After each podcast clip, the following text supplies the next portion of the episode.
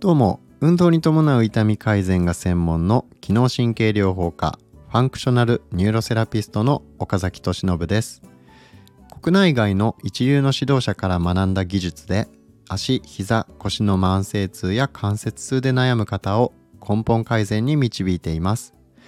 あなたはこの音声講座を聞くことで痛みなく自由に動ける生活を取り戻すための知識を得ることができますはい。ということで、今日もお話ししていきます。今日は前回の、えー、お話の続きで、保険治療と自費治療、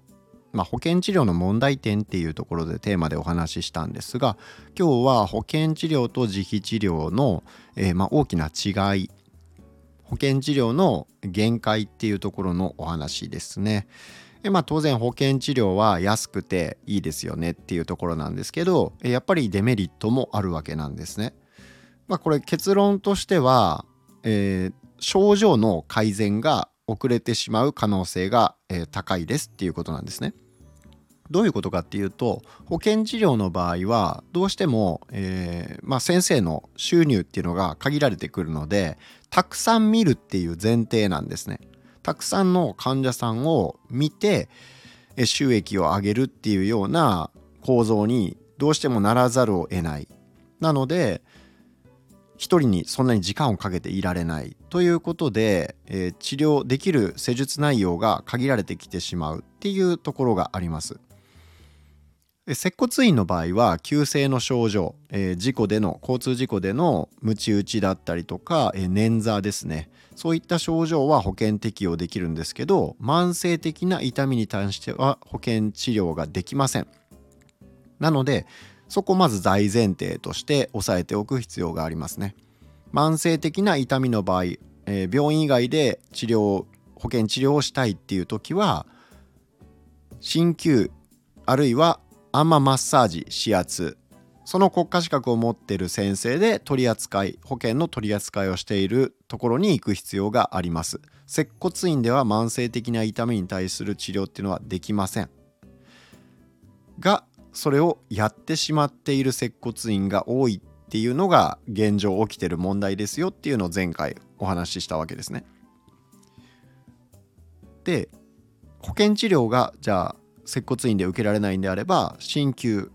とアーママッサージ指圧の治療院で保険適用して施術を受ければいいですよっていうことなんですが、えー、保険治療自体のやっぱりデメリットとしては時間が使えない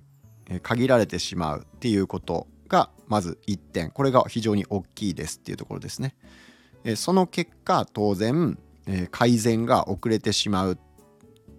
可能性が高い局所に対しての治療がどうしてもメインにならざるを得ないんですよね。まあその先生のやる方針だとか、治療を持ってる治療技術によってどういった施術をするかっていうのはもう全然違ってくるんで結局のところは先生の実力次第ですよっていうところなんですが基本的に保険治療っていうのは時間が限られるし施術内容も限られてくるので改善が遅くなってしまうっていうデメリットは非常に大きいと、まあ、その分回数通えるっていうメリットもあるので一旦症状が改善したらあとはそこからまあ、痛みに対してだけでなく予防的な治療をやっていくっていうことが、まあ、大事になってくるんですけどこの予防に関しては、えー、保険治療ではできないっていうところで治療に関しても痛みを取るっていうことに関しても保険治療だと遅れてしまう可能性が結果がなかなか出ないっていう可能性が高いですっていうとこですね。まあ、その慢性的な症状だとかえー、あなたの症状の重さによって違うんですけどやっぱり自費治療と保険治療だったら全然できる内容が変わってきてしまうし1人に対してかけられる時間っていうのも全然違ってくるので、まあ、そういった面でトータルで考えた時にどうしても、えー、保険治療っていうのは安い分それだけ内容が制限されてしまいますよっていうことになりますね。でまあ、これが一番まあ大きいデメリットかなっていうところですね。まあ、あとはまあ、正直な話、まあ、前回もちょろっとそこのお話ししたんですが保険治療を受けてる患者さんと自費治療で受ける患者さんでは治療院にとってはあのどうしても自費治療で受けてくれる人の方がありがたい存在なんですね。なのでそこは差別してはいけないもちろん区別してはいけないんだけども、えー、まあ先生も基本的には人間なわけですよね。基本的にはっていうか人間なので、えー、やっぱりどうしても自費治療を受けてくれる患者さんの方を大切にしたいっていうふうに考えるのが、えー、まああのそういった心理が働くのはまあ仕方がないことでしょう。ということなので、えー、やっぱり早く治したいできるだけ、えー、良くしていきたい早く良くしてで体の定期的なケアをして再発を予防していきたいとかそういった要望があるんであれば、え、自費治療を試してみるっていうのを、まあ、おすすめします。でまずは保険治療と自費治療を両方受けてみたらいいと思うんですよ。保険治療の場合は当然安くつくんですけど例えば保険治療が終わった後に、え自費治療を受けるっていうこともできると思うんですね治療院によっては。なので保険で治療しましたじゃあその保険内容とはまた別で、え自費治療を受けるっていうことも、まあ、可能だと思うので、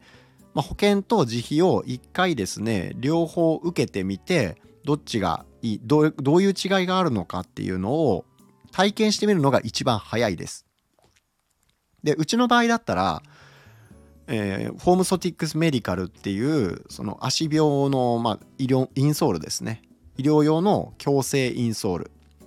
えー、視力が悪い時にメガネをかけるのと一緒で足の状態が悪い骨の配列が悪い時に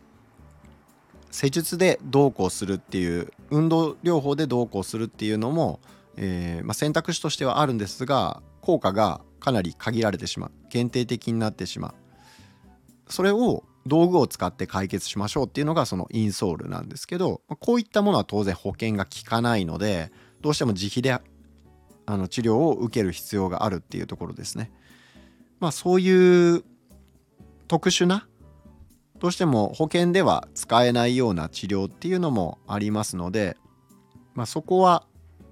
うん一度体験してみるっていうのが一番いいんじゃないかなと思います。そうすることで、まあ、分かると思うんでで下手にそこをケチってしまうと、えー、改善が遅くなったりしますので、まあ、先生のアドバイスをよくよく聞いてからですね保険にするか、えー、自費も自費を入れていくのかっていうのを決めていただくっていうのが、まあ、最終的にはそういう選択になると思います。で、まあ、鍼灸院とか接骨院ですね選ぶ時にですね、あのー、治療法だけじゃなくてその施設全体の信頼性っていうのもやっぱり結構大事なポイントですね。診療スタッフの資格とか、えー、経験年数ですね、まあ、あとは施設の清潔さとかも、まあ、当然気にした方がいいとは思うんですが、まあ、そういったところのうんなんだろう細かいところができてない場合は、えー、施術に対しての意識も低い可能性が高いと僕は思います。まあ、よく町の